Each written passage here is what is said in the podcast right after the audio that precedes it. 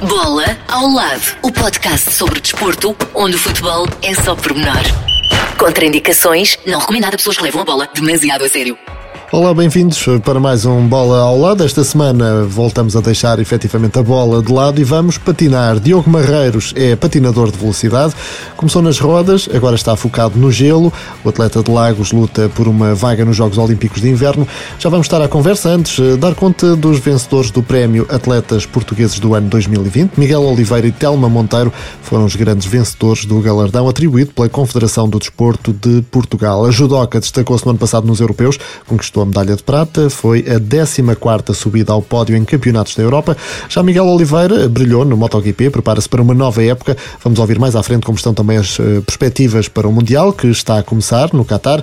E neste episódio vamos ainda ouvir também declarações do novo comendador, Abel Ferreira, que foi condecorado esta semana pelo Presidente da República. Mas antes, Catarina, e como prometido, seguimos então para essa conversa com o Diogo Marreiros, que sonha com a qualificação para os Jogos Olímpicos de Inverno. Diogo Marreiros, algarvio de 29 anos, eh, de Lagos. Eh, começou na patinagem de velocidade sobre rodas, mas em 2017 eh, optou pelo, pelo gelo, porque há aqui o sonho de chegar aos Jogos Olímpicos de Inverno e Pequim 2022 pode ser mesmo uma realidade, não é assim, Diogo? Sim, é esse o objetivo, é tentar chegar aos Jogos Olímpicos. Em 2017, quando, quando, quando tive a minha primeira experiência no gelo, ainda não estava com, com esse objetivo definido, uh, gostava apenas de experimentar, saber como é que era, uh, mas entretanto depois de experimentar e criar o gosto e ver que se calhar havia ali uma oportunidade, depois a, a modalidade sobre rodas continuava a não integrar os, os programas olímpicos de, das Olimpíadas de Verão.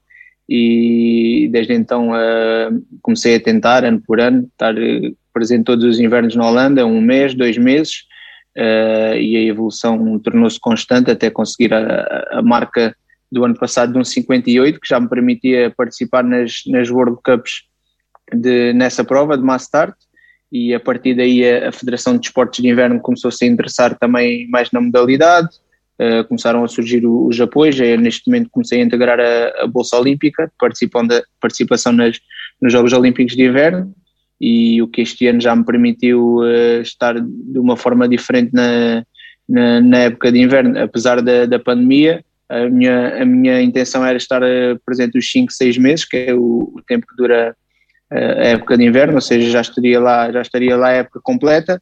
Devido à pandemia, só foram precisos 3 meses, só, foram, só, só consegui estar lá 3 meses, dois na Holanda e um na, na Alemanha, mas mesmo assim, tendo todo este apoio, Uh, tendo essa bolsa olímpica, permitiu-me mudar de planos assim rapidamente e, e conseguir fazer o máximo de, desta época e bater esses três recordes pessoais e conseguir ainda a marca de acesso às World Cups também na prova de 5 km. Quando é que são as próximas provas? Quando é que podes eh, conseguir aqui a qualificação tão desejada para os Jogos Olímpicos? Uh, agora a época de gelo só, só recomeça em cerca de meio, meio de setembro, é quando eles voltam a abrir as pistas de gelo, porque agora no final de março, como os atletas não, não, há, não há provas, não há treinos, então como manter as pistas abertas é muito dispendioso, eles uh, no final de fevereiro, início de março encerram as pistas, depois voltam a ter um período que eles chamam o Summer Ice, que é o gelo de verão, que durante um mês voltam a abrir as pistas para os atletas fazerem estágios, retomarem o contacto com o gelo, depois voltam a fechar no, no início de, no, no meio de setembro, aí começa a época, voltam a abrir todas, todas as pistas permanentemente e começam a haver as provas de teste e depois as World Cups, as taças do mundo, que são as provas que, que darão a, a acesso aos Jogos Olímpicos, começam no dia 14 de novembro. Uhum. Vão ser quatro fins de semana seguidos, entre 14 de novembro e 14 de dezembro, e, e esse é, é, então o, maior objetivo é estar muito bem nessas provas e conseguir participar nelas, porque ainda há, ainda há aqui uma, uma dúvida no que toca a, a Portugal ser membro da, da Federação Internacional, uhum.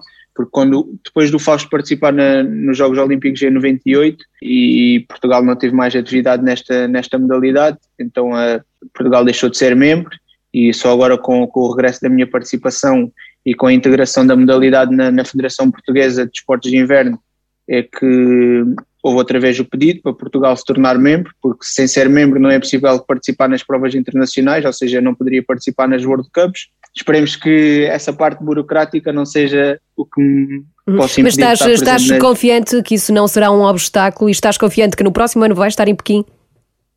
Claro que sim, claro que sim. O meu pensamento é já nas taças do mundo, porque também isso é algo que não, não depende de mim, então tento não pensar muito nisso e o, plane, o meu planeamento é, na minha cabeça está que eu vou participar nessas taças do mundo e aí tentar a qualificação para os Jogos Olímpicos. Eh, como é que tem sido a, tua preparação? Já falaste aqui da pandemia, causa aqui alguns problemas também para te preparares, uhum. tem que ser fora do país, não é? Na Holanda, no caso. Eh, como é que dás a volta a toda esta situação? Porque de facto ser patinador eh, de velocidade no gelo exige muito, muito sacrifício e muitos apoios, como falaste há pouco. Sim, e exige, exige que para uma evolução uh, boa, para uma boa evolução e para, para o meu caso, que tem que ser também rápida, porque não estou na modalidade há muito tempo e o meu objetivo é, digamos, a, a curto prazo, requer que estejamos o máximo, máximo tempo possível em contato com o gelo e isso requer que estejamos os, os 5, 6 meses que dura a época de inverno fora, porque em Portugal não temos as, as condições uh, de pistas que, que eles têm lá. Nem sequer temos nenhuma pista de, de 400 metros. E então requer que nós nos desloquemos para lá, arranjemos casa, arranjemos grupo de treino com treinador, pagar as horas de gelo, ou seja, é, é um custo bastante elevado. E nos, nos primeiros anos que fui, foi apenas com, com a ajuda dos meus pais e com algum dinheiro que eu conseguia poupar dos, dos patrocinadores da, da época de verão por isso não, não conseguia estar sempre presente esses, esses cinco meses e, e, só agora com, com um maior apoio, a intenção já do, do ano passado era estar lá os cinco meses, consegui três, mas é mesmo muito importante para nós que temos pouco contacto com a uhum. modalidade, conseguimos aproveitar ao máximo. E então este ano teve mesmo que ser, eh, apesar das dificuldades, pois a minha intenção era estar os cinco meses na, na Holanda, porque tinha lá um, um, grupo de treino, tinha lá o, o, o, treinador, já tinha estado lá anteriormente, ou seja, já conhecia mais ou menos a, a, as estruturas e já tinha conhecimentos feito lá. E depois com a pandemia, na Holanda estava muito pior, então eles uhum. tiveram que encerrar as, as pistas. Uh, e de facto o, o, que essa Bolsa Olímpica também permitiu foi, num, num curto espaço de tempo, conseguir arranjar uh, outro grupo de treino na Alemanha, uh, outra, outro apartamento para alugar, apesar de, de, com custos mais elevados, porque não estávamos a alugar a, a curto prazo, ou seja, estávamos uhum. já a tentar arranjar uma coisa para um mês, mas ter esse apoio, de facto, fez não ter me preocupar com, com essas coisas e avançar e saber que tinha que ser feito naquela altura, senão já estaria a perder eh, tempo valioso. Uhum. Aqui apoio por parte da Federação dos Desportos de Inverno. Sim, a Federação de Desportos de Inverno, com as marcas que eu consegui para, para as taças do mundo, conseguiu-me incluir no, no projeto olímpico do, do, do IPDJ uhum. e aí o IPDJ uh, eh, dá uma bolsa à, à, Federação e a Federação a partir daí dá, dá a bolsa aos atletas. Uhum, isto vem ajudar. A verdade é que tu não estás há muito tempo no gelo e apesar destes constrangimentos financeiros agora uh, de alguma forma contornados com este apoio, uh, conseguiste bater no início do ano ou em fevereiro, aliás, o recorde já com 25 anos que pertencia uhum. a Fausto Marreiros. É Marreiros, mas não é teu familiar. Não, não, é, não é meu familiar e é muito curioso porque quem me fez o primeiro convite para experimentar o gelo foi, foi o Fausto e ele, ele na altura teve também que ele participou por Portugal, apesar de, de ser o pai dele é português e é mãe holandesa e ele mas residia a tempo inteiro na, na Holanda e depois de ganhar a, a, primeira medalha no Campeonato do Mundo em 2016, ele depois no inverno de 2017 viu uma entrevista minha no jornal a dizer hum. de, sobre o meu interesse em experimentar o gelo e, e convidou-me, que foi um passo muito importante porque eu não conhecia nada, nada da modalidade, não conhecia ninguém, sabia que devido ao profissionalismo da modalidade era, era muito mais difícil uh, entrar na modalidade, ter os grupos de treino adequados, ter, estar na, nas horas em que treinam os atletas de alta competição e, e com o convite do, do Fausto isso, isso tornou-se muito mais fácil. Portanto, agora também bater os, os recordes pessoais dele é, é, é, muito bom e é quase como mostrar ele que, que ele também faz parte disto. E Exatamente, deu um empurrãozinho. foi, foi, claro, foi uma boa aposta da parte dele e acho que ele é que voltou a meter eh, outra vez Portugal no mapa e ele também é muito apaixonado pela modalidade, gosta muito de, de Portugal, ele é que veio dar cá o, o curso de, de treinadores e esperemos que esta, que esta ligação seja continu, para continuar, porque ele é uma pessoa que conhece muito da modalidade e pode, pode dar uma, uma grande ajuda também nas, nas competições internacionais. Uhum, exatamente. Uh, vamos falar agora de como tudo isto começou. Aqui uh, era o gelo, foi o Fausto deu aqui um empurrãozinho, mas tu começaste nas rodas já há muitos, muitos anos, não é? Como é que isso começou? Sim, nas rodas comecei ao, aos 4 anos, aqui em Lagos. Uh, Lagos já tinha uma, uma grande tradição na, na modalidade, tinha, tinha o hockey, tinha uh, patinagem de velocidade e eu comecei com 4 anos, na altura ainda, ainda era o grupo desportivo amador de Lagos, uh, quando eu comecei, e depois entretanto foi criado o, o clube, que estou desde então e, e ao qual agora ainda faço parte, que é o Roller Lagos, e comecei na escola de patinagem e depois foi uma, uma, uma paixão que se passou a tornar numa, numa profissão, digamos assim, uhum. numa opção e, e desde então também a obtenção de resultados e a obtenção de apoios fez com que, com que continuasse até agora e também todas as oportunidades que, que daí surgiram. Eh, o que é que te apaixona na modalidade? É a velocidade? O que é que te faz continuar aí? Sim, a, a, velocidade e a adrenalina, mas também a, a competição. Eu sou, sou, muito competitivo e, de facto, este ano uma das coisas mais difíceis foi, foi estar afastado da, da competição porque acho que das coisas que me dá mais motivação para treinar é, é de facto a, a, competição e cada vez que venho de uma competição ver aquilo que preciso melhorar para e este ano não ter nenhumas, nenhumas competições foi, foi mas tentei arranjar noutras modalidades, principalmente o, o ciclismo, que, que, é uma modalidade que nós também treinamos muito como, como preparação e há, há um grupo muito grande aqui em Lagos que anda de bicicleta e cada vez que nós íamos dar uma, uma volta de bicicleta era quase como se fosse uma, uma competição, então tentei arranjar outra, outras estratégias para, para manter eh, ativo quer fisicamente, quer também mentalmente e competitivo. E também como tinha a intenção de depois estar no gelo em, no inverno, eh, esperar que, que, tudo melhorasse e sabia que era importante também manter a minha preparação durante o verão, porque poderia não acontecer o mesmo com, com a época de inverno e tinha uhum. que estar preparado, porque tinha sempre a motivação do inverno também. A verdade é que tu começaste aos 4 anos e já somas mais de 100 medalhas, não é? Na patinagem sobre rodas. Onde é que guardas tanta medalha e qual foi aquela que. Eh, qual é aquela que tem mais interesse ou um carinho especial para ti? Mais valor. É, minha mãe, é, é, os meus pais mandaram-me fazer um, um armáriozinho para eu guardar as minhas, os meus troféus todos e as minhas medalhas. A mais valiosa que tenho é, é a medalha de prata no Campeonato do Mundo por ser o maior objetivo dentro da, da, nossa modalidade, é mesmo o Campeonato do Mundo, e essa é, é a medalha mais valiosa. Mas tenho outras importantes também, a, a medalha de ouro, quando fui campeão da Europa de Júniores, uh, tenho uma medalha de bronze também que, que, é muito especial, que foi uma medalha de bronze que eu ganhei no Campeonato Europeu de, de Séniores, quando ainda era apenas Júnior, foi o meu último ano de Júnior, e após o Campeonato da Europa de Júniores em 2008, que fui campeão da Europa, o, o selecionador nacional convocou-me para ir ao, ao de Séniores, subi de escalão e consegui ganhar uma medalha de bronze no escalão acima, também é muito importante. Por isso acho que essas três medalhas são assim as, as mais importantes que tenho. Uhum, agora falta o mesmo. Rodas. Agora falta mesmo uma medalha olímpica, não é? No gelo. Isso era, era um sonho, era um sonho incrível.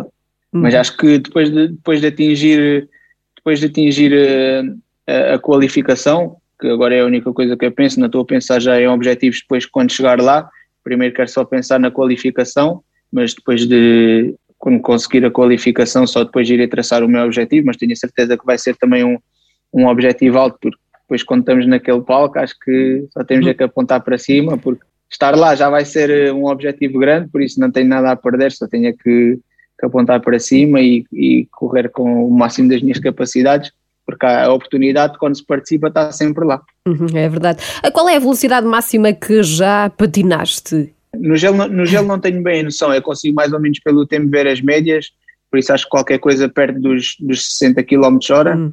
uh, numa pista plana de gelo, e nas rodas, como nós fazemos maratonas em estradas abertas e apanhamos muitas vezes descidas, nós temos uma prova aqui em Lagos, que é aquela que eu, a única que eu tenho assim o registro certo, hum. que no meu GPS, no sprint final, demos 73. Isso em patins é complicado. é, é, uma velocidade, mas nós quase, e com a adrenalina nem sentimos, é depois quando descarreguei os, os dados do GPS e que cheguei a casa é que vi que tínhamos dado aquela velocidade, já tínhamos o feedback de alguns motards da, da polícia, os que vão hum. filmar, que acompanham a prova, que para nos acompanhar tinham que acelerar até aos 80 km hora, portanto nós sabíamos que, que desciamos muito rápido, mas de facto depois ver os dados, porque quando nós vamos ali na competição a sprintar, Sim, isso nem eh, passa é normal, pela cabeça, não é? Nem sentimos, claro, não. Exatamente. Agora é acelerar até aos Jogos Olímpicos. A qualificação, já disseste, será mais no final do ano. Até lá, o que é que vais fazer? Além da preparação, então, obviamente. Uh, portanto, eu agora vim, da, vim do gelo, tirei algumas, algumas semanas de descanso e agora estou a começar a preparar a, a época de rodas, porque ainda tenho objetivos. Como falamos, ainda só consegui a, medalha de prata, tanto em campeonatos da Europa como do mundo. Portanto, ainda tenho o objetivo de, de chegar à, à, medalha de ouro e agora vou-me focar inteiramente na, nas rodas até setembro, porque nós temos o Campeonato da Europa em, em julho, que se vai realizar uh, em perto de Estarreja, em Canelas, em Portugal e depois temos o Campeonato do Mundo no início de setembro, na Colômbia, e depois é aproveitar a, a forma de, de, setembro do Campeonato do Mundo e fazer a transição para, para o gelo, continuar a preparar de, de setembro até novembro, para depois estar em grande forma nas, nas taças do mundo e, e tentar alcançar a qualificação. Uhum. Vais continuar sempre com as rodas e uh, uh, nas rodas e no gelo em simultâneo sempre? Sim, porque é, é algo que faz com que um, o meu nível físico e competitivo se mantenha, se mantenha ao mais alto nível. É claro que tenho que controlar muito, muito melhor os, os esforços e, e, os picos de forma, porque é muito difícil, por exemplo, fazer um pico de forma agora para o, para o Campeonato da Europa e depois outro para o Campeonato do Mundo e, e depois voltar a estar bem no inverno. E se calhar, eh, quando eu num ano fazia 10, eh, entre 10 a 15 competições na, na época de verão, agora vou ter que fazer uma, uma maior gestão dessas provas, não exigir tanto do corpo, portanto na, na minha mente agora só tenho mesmo, estou mesmo focado nesses, nesses dois objetivos que é o Campeonato da Europa e do Mundo e se calhar as outras provas em que as primeiras taças da Europa que eram aparecer agora na primavera já foram uhum. todas canceladas. Há a oportunidade delas se, se realizarem no fim de maio, no início de junho, mas essas provas de essas provas das taças da Europa que antes já foram muito importantes para mim e que já consegui grandes resultados, se calhar para esta época, como tenho esse objetivo de inverno, já, já vão passar um bocadinho mais despercebidas e se calhar a minha forma nessa altura não vai ser a, a maior, porque tenho que pensar um bocadinho também na, no inverno uhum. e o objetivo maior também é estar bem nessa, nessa altura. Ah, e com tantas provas e aqui dividido entre as rodas e o gelo, há espaço para mais alguma coisa? Tens uh, tempo para fazer mais coisas para a família? É, sim, ela, lancei há pouco tempo com, com a minha namorada uma, uma marca de, de swimwear, de biquíni ah, sustentável, boa. feito com licras sustentáveis. Nós vamos agora para o, para o nosso segundo ano.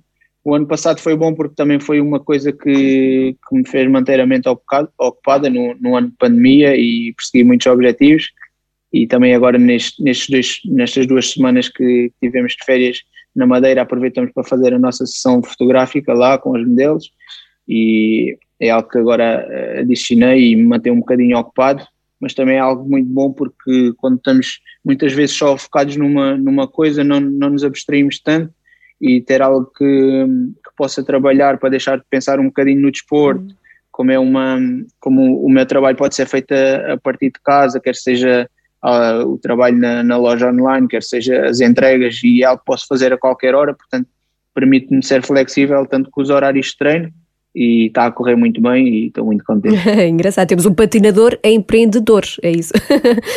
sim, sim, é, é, porque acho que também com, com, o avançar da idade, nós, eu, é claro que não sou, não sou nenhum velho, mas tenho 29 anos e as carreiras também no desporto não, não vão muito mais além dos 30, hum. a não ser no, se calhar no futebol em que, que os ordenados também são muito maiores e eles conseguem, conseguem estender de outra forma, mas também começo, começo a, se calhar a pôr algum dinheiro de lado e a, a uhum. pensar um bocadinho no meu futuro e, e se calhar essa, essa parte de, de empreendedor começou a vir um bocadinho ao de cima, começou com isto, tivemos o nosso primeiro ano de, de aprendizagem e esse ano de aprendizagem também foi bom para despertar um bocadinho mais ainda esse lado e espero que continue assim porque estou, a gostar muito de estar envolvido numa, numa coisa diferente. Uhum. Uh, voltando aqui à patinagem, como é que vês o interesse dos portugueses e sobretudo aí dos algarvios? Há interesse, sobretudo até também pelos mais jovens em querer patinar, como é que vês essa situação? Cada vez uh, maior interesse e também cada vez uma, uma maior aposta porque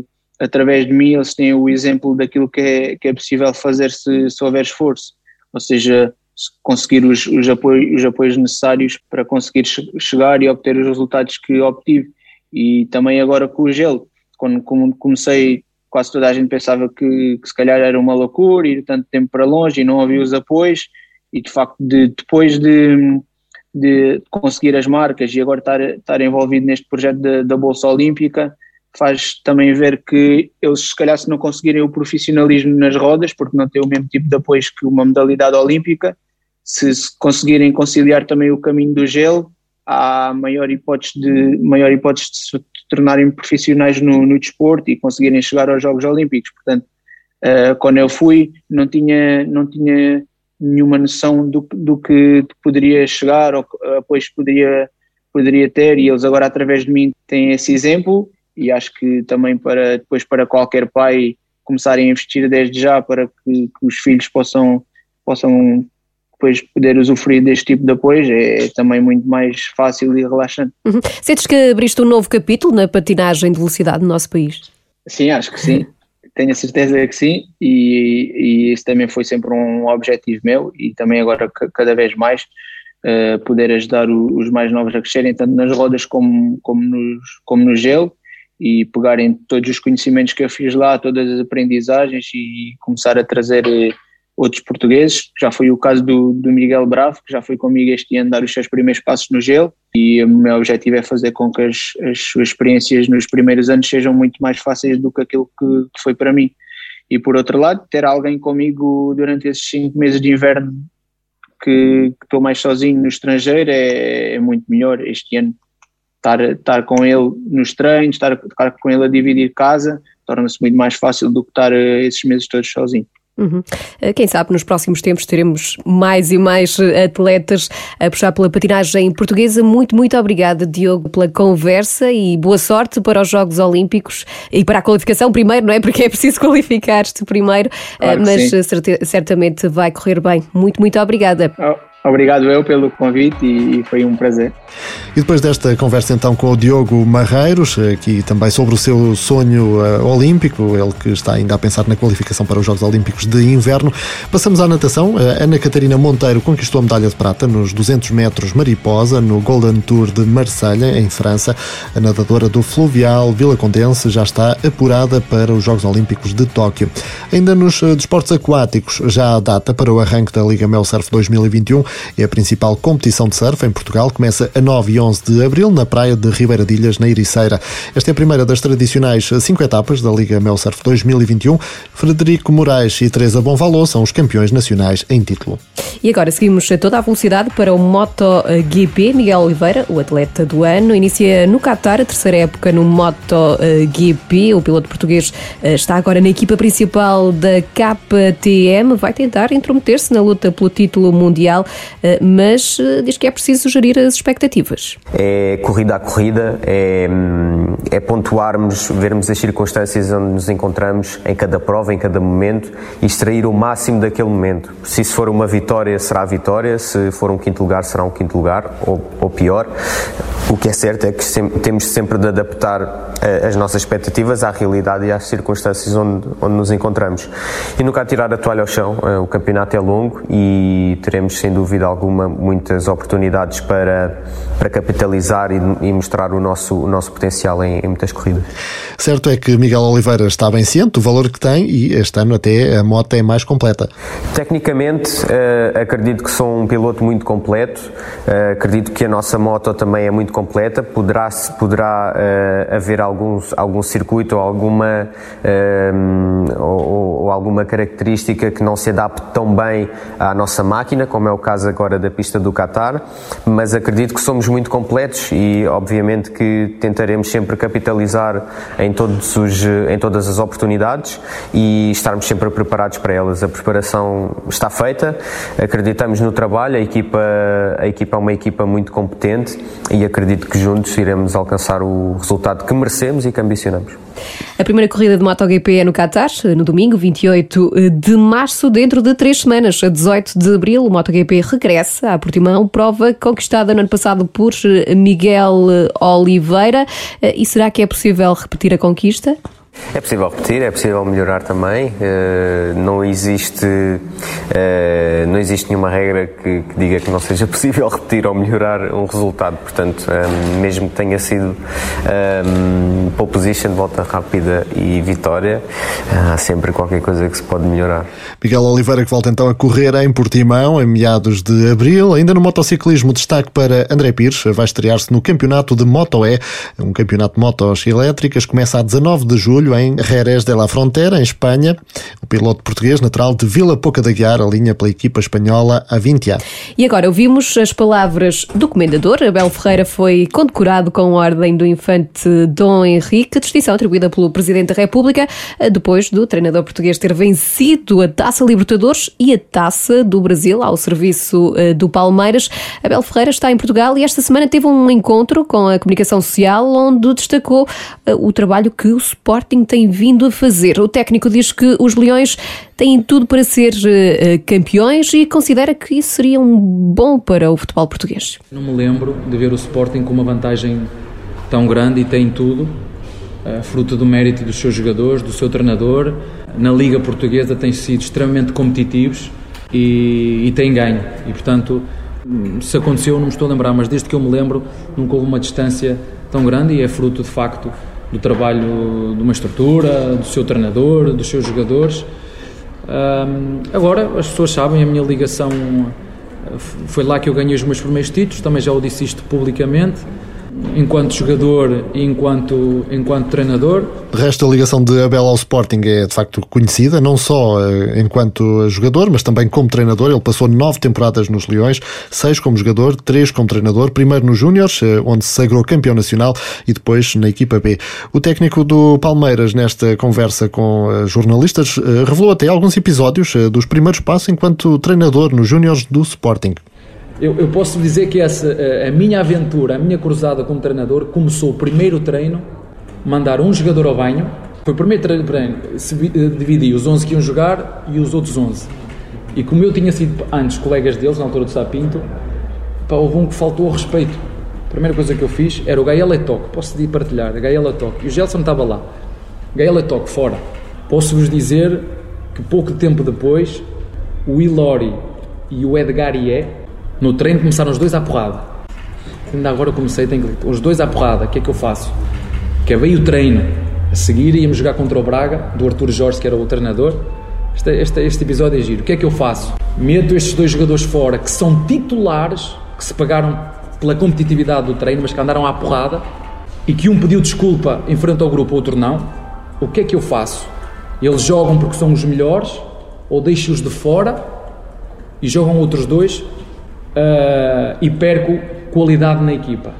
Na altura, quando eu comecei, isto foram do, foi uma das maiores uh, decisões que eu tive que tomar. Deixei os dois de fora, um não jogou mais, porque não pediu desculpa, não jogou mais. O que pediu desculpa jogou depois. Jogámos contra o Braga e empatamos esse jogo. E curiosamente foi o Braga que nos ajudou a ser campeões com o um empate com o Benfica em casa. Nós depois fomos campeões. Agora, a treinar do outro lado do Atlântico, Abel continua a seguir o futebol nacional e diz que é bom para todos ver o Porto seguir em frente na Liga dos Campeões. Eu e a minha equipe técnica, quando o Porto estava a jogar com a Juventus, é, epá, demos por nós ali, a, ainda para mais quando foi expulso. Foi preciso sofrer, é bom sofrer, mas de facto acho que para o futebol português, para os jogadores portugueses, para os treinadores portugueses, para os dirigentes portugueses, eu acho que quem está fora pensa dessa maneira porque se nós pensarmos um bocadinho, se não formos tão assim e pensarmos mais global, ganhamos todos. E de facto, o que o Sérgio tem feito no Porto, pelo Porto, pelo futebol português e nomeadamente em termos internacionais, com menos, eu acho, capacidade nós portugueses, nós portugueses, com, com, porque nós em termos de tamanho não somos assim tão grandes, mas de vontade, de ambição, de talento, nós somos do tamanho dos, dos maiores. E de facto, o que o Sérgio tem feito no Porto é algo de notável, é algo de histórico e, e o que ele conseguiu agora frente a uma super equipa com recursos completamente diferentes é, é de enaltecer e eu tenho o prazer de ter uma boa relação com, com o Sérgio e de o ter felicitado já pelo telefone várias vezes, assim como, como recíproco. Já no que toca a esta condecoração com a Ordem do Infante Dom Henrique, atribuída pelo Presidente da República, com humildade, Abel Ferreira diz que o mérito não é só dele.